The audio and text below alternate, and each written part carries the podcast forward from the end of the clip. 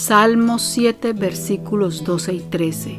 Y si el impío no se arrepiente, él afilará su espada, tensado y preparado está su arco.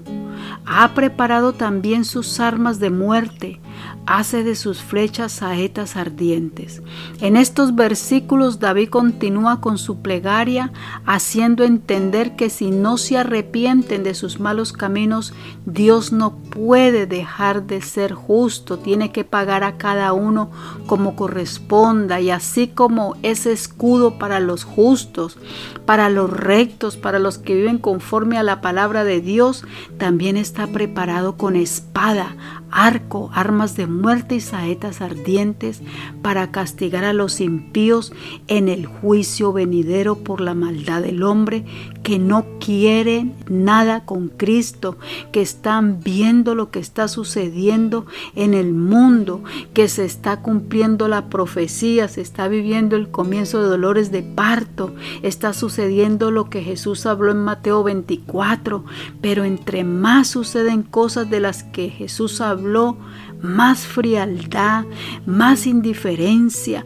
más incredulidad hay en el mundo, aún en aquellos que conocen de la palabra, viviendo vida desordenada, se olvidaron del rapto, dan la venida de Cristo por tardanza, como lo dice segunda de Pedro 3, versículo 9. El Señor no tarda su promesa como algunos la tienen por tardanza, sino que es paciente para con nosotros, no queriendo que ninguno perezca, sino que todos vengan al arrepentimiento. La espada está afilada y el arco preparado.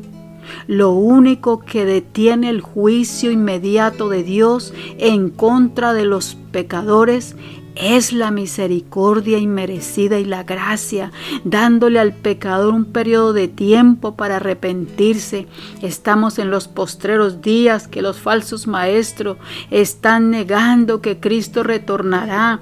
Aquellos que se burlan de los que predicamos del juicio, así como en los días de Noé, creyeron que Noé estaba loco al construir un arca en tierra seca. No escucharon, no creyeron, continuaron con su deleites.